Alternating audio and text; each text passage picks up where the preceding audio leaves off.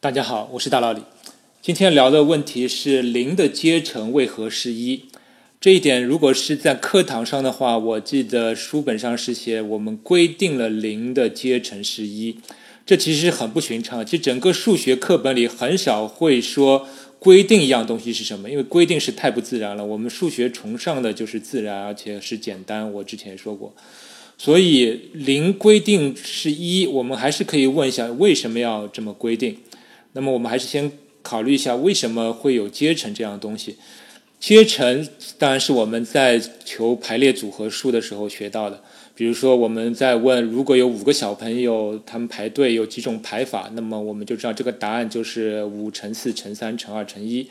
因为这种形式的运算非常常用，所以我们就把它简化成一种呃运算符号，就叫做五的阶乘。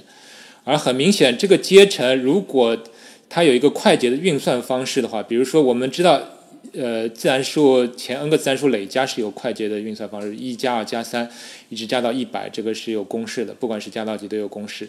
如果五乘四乘三乘二乘一，或者一百乘九十九乘九十八，一直乘到一，这些运算是有一个快捷的运算结果公式的，那么也许我们就不需要有阶乘这个运算符号了，对不对？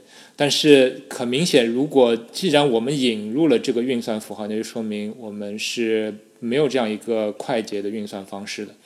以上就是引入阶乘运算的一个必要性。呃，阶根据阶乘运算的定义呢，我们对呃任何自然数的阶乘的运算结果都没有任何疑义了。那么，如果我们要把它拓展到零，会怎么样呢？我们发现零没办法直接根据阶乘的定义来进行计算，因为我们阶乘就是相当于把从一开始到这个自然数的呃所有的呃自然数相乘起来。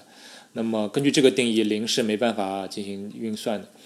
那么我们就要从其他角度来看，如何把它拓展到零是能够最为有意义。那这道题就有点像大家乐此不疲的那种找规律的题了，就是网上包括微信里经常流传一些题，就留一串数字，然后当中去掉一个或者。末尾写个问号，问你这下一个数字应该是几？就是根据剩下的数字找出规律。而对我们这道题来说，也是道找规律题。我们已经知道一的阶乘是一，二的阶乘是二，三的阶乘是六，四的阶乘是二十四，等等，往右边走都没问题了。现在就问你在一的最左边，我们应该填上一个什么样的数字，能够让这个序列最为有意义？那么这道找规律题，我们会发现有这么一个规律，就是后面的某每一项都是前面这一项的值去乘以我的项的序号。比如说四的阶乘就是等于四去乘以三的阶乘，对不对？然后五的阶乘就等于五去乘以四的阶乘的结果。那这是一个规律。那么如果我们把这个规律推广到一和零上会怎么样呢？那么我们就会想到，我们如果零的阶乘是有一个值的，我们就会希望一的阶乘正好是等于一去乘以零的阶乘。而我们已经知道一的阶乘是一，那么根据这个规律来说，那么我们只有规定零的阶乘等于一，那么才能保证一的阶乘正好等于一去乘以零的阶乘，这样是有意义的。那我并不能把数学就当成一个很。就找规律的题，就把它作为一个数学的定义，就直接拿过来。数学家肯定还会再验证一下，我们这样定义到底有没有用，有没有意义？没有意义，其实他们是不会去这样定义的。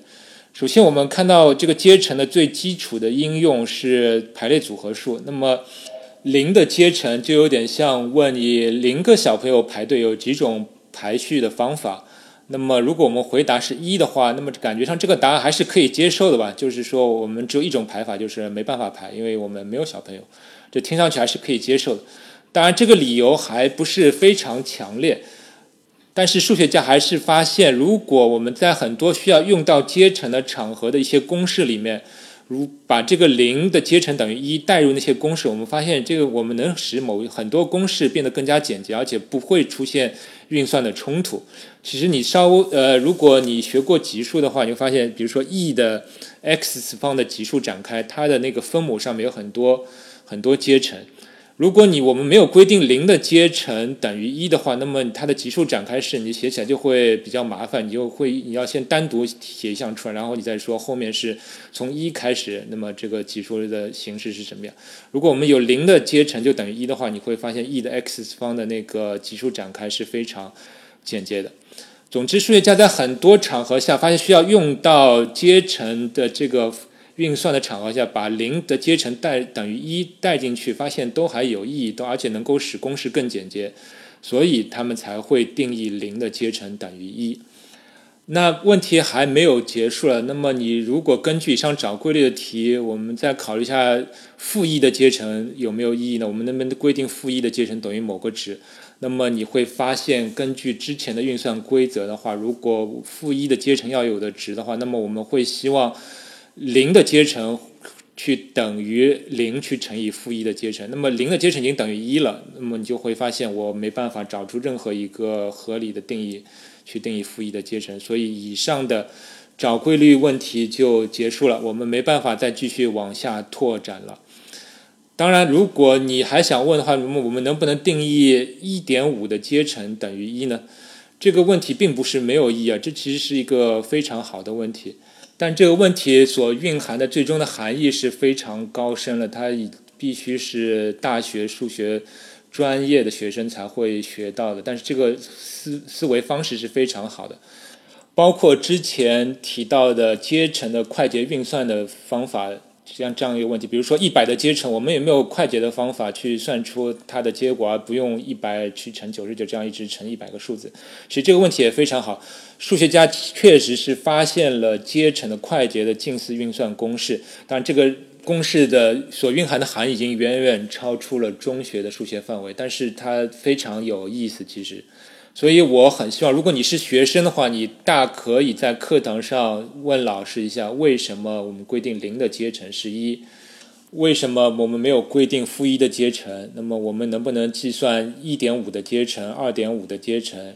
然后还有阶乘的运算有没有快捷方式等等，我觉得这些都是非常好的问题。